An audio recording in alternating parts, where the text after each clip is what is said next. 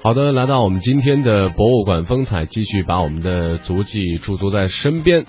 来到广州，要给大家介绍的是位于广州市越秀北路的东濠冲旁边，有着中国国内的第一家河冲主题的博物馆，那就是东濠冲博物馆了。那么，作为这样的一个城市水专题博物馆啊，这个东濠涌博物馆是具有的开放性，使它成为了东濠涌亲水生态休闲文化走廊的有机组成部分。而东濠涌呢，就像一根红线一样，穿起了沿线散布的众多的历史文化资源，而博物馆呢，则是其浓缩和精华。那么，今天的博物馆风采，我们的记者将会带您走进位于广州的东濠涌博物馆，在这里来寻找老广州的记忆。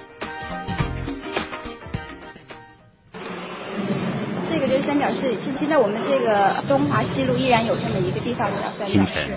第一缕阳光还来不及洒向城内，河中边千门万户，密密层层，犬吠鸡鸣，小贩的叫卖声，人们的说笑声，遥相呼应。所有的这个的人都在这个集市上进行一些交易，非常的热闹。这是东濠冲博物馆利用声光影像等现代技术还原的老广州生活场景，展现的。就是坐落在广州市越秀北路东濠冲边的广州千年的河冲风情、水城记忆，仿如一部卷帙浩繁的历史巨著，在这里徐徐揭开。东濠冲博物馆馆长张景远说。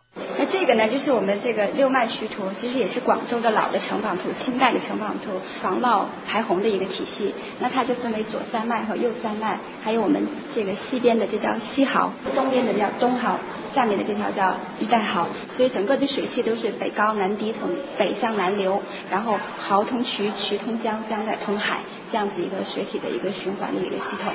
张景远介绍，东濠涌在明代成化年间。开凿为广州的护城河，至今已有六百多年历史，是广州目前唯一按原貌保留的一条旧城护城河。东濠涌博物馆由河冲边的两幢民国时期的旧民居改造而来，复原和展示了河冲沿岸商贸人文盛况。东濠上河图里鳞次栉比的商铺民居，精致的模拟了当年东濠冲沿岸繁荣的商贸实景。那最有代表性的就是这个造币厂，因为它当时就是建在这个东濠冲边上，开创了中国机制银元铜钱的先河，就是我们国家第一间这个机械造币厂。永利酒是它是东濠冲桥头原桥头的一个百年的老字号的酒肆，从明代就开始有了。关键它这个永利，它名叫永利酒肆，就跟我们广州第一间注册酒的品牌永利威是重名的。在东濠冲博物馆中。游客不仅可以看到旧时广州人日常使用的各种器物，还可以看到水上人家种类繁多的老船模型，例如沙艇、弹家艇、山板、驳船、渔船，它们是河冲人家生活的剪影。看到这些。在东濠冲边上长大的周女士颇为感慨。小时候的回忆了，之前我自己家里有也有这些东西啊，这些装米的、装水的那些咯，磨米的，晚上蒸米，到时候放在这里，把它搅烂了，可以做那个鸡毛糊啊，也可以做那些过年用的年糕啊，这些咯。小小东濠冲博物馆已成为目前国内第一个城市水专题博物馆。使它成为东濠涌亲水生态休闲文化走廊的有机组成部分。东濠涌就像一根红线，串起了沿线散落的众多历史文化资源。博物馆则是其浓缩和精华。距离东濠涌博物馆不远处，一座夹在越秀中路与中山四路的民国建筑很是显眼，它就是闹中取静的东平典当博物馆。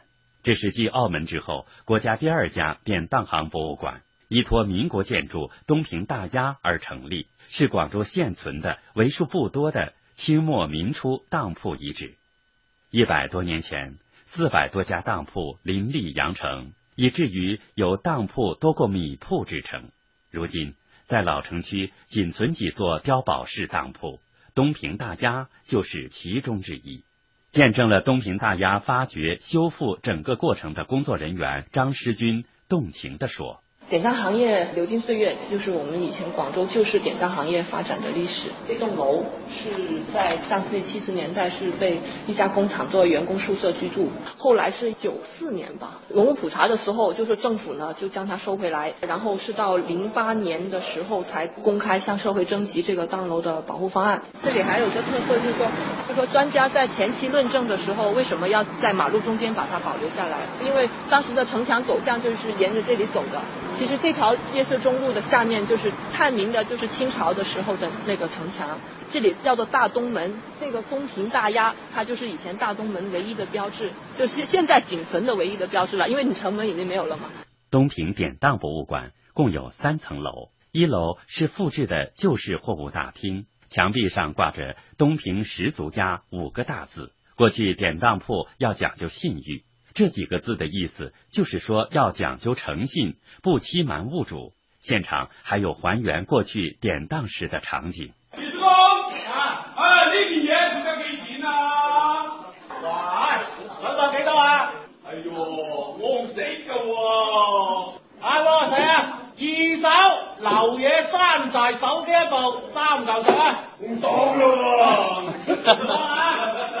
在东平大押的二楼。是广州典当行业兴衰史展厅，墙壁上的资料分门别类，介绍典当行业的历史。展厅里有司马秤、试金石、当贴、当字谱、当票等旧时的物品，而这些当票都不一样，原来还有不少玄机呢。张世军介绍说。呃，主要是清代和民国时期的，它那个当票上面写的字呢，叫做鬼画符。以前当票写这些东西是有讲究的，就是说金戒指呢就写烂铜一圈呐。最重要的原因就是防止有人复制还有篡改那张当票，就说自己当铺形成自己的风格，就一个当铺只有一个师傅专门在写，的自己当铺的人就认为自己当铺的字了。因为以前是没有什么防伪标签呐、条形码这些的，就全靠这种方式来写。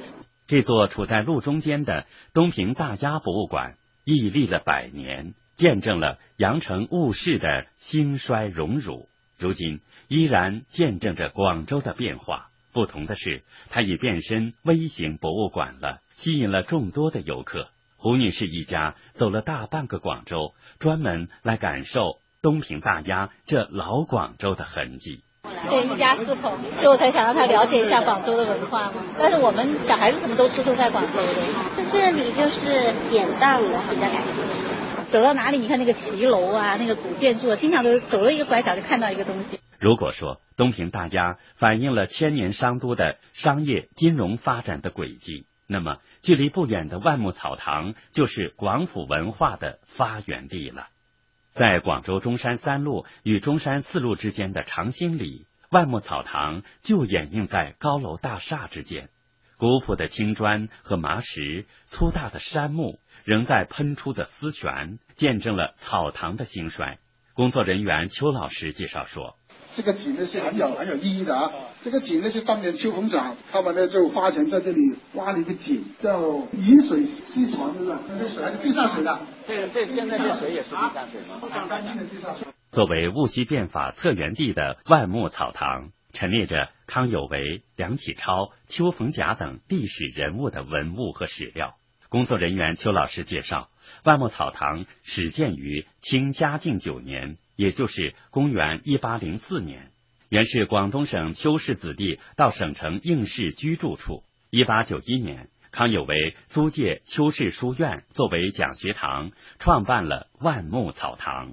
啊，康有为他当时呢，就在中山西路这里呢，有五百多那个学生，后来一千多人，这里是第一个啊，康有为在这里那教书的地方。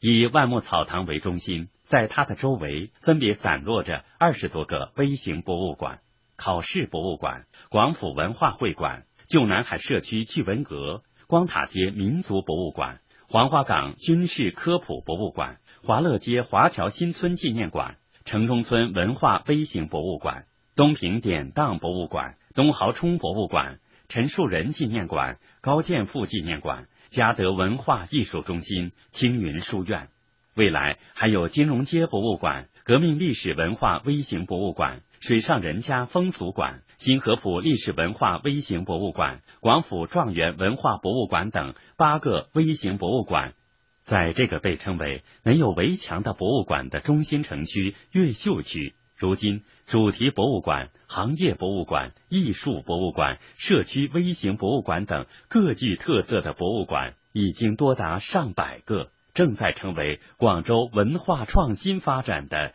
一道亮丽风景线。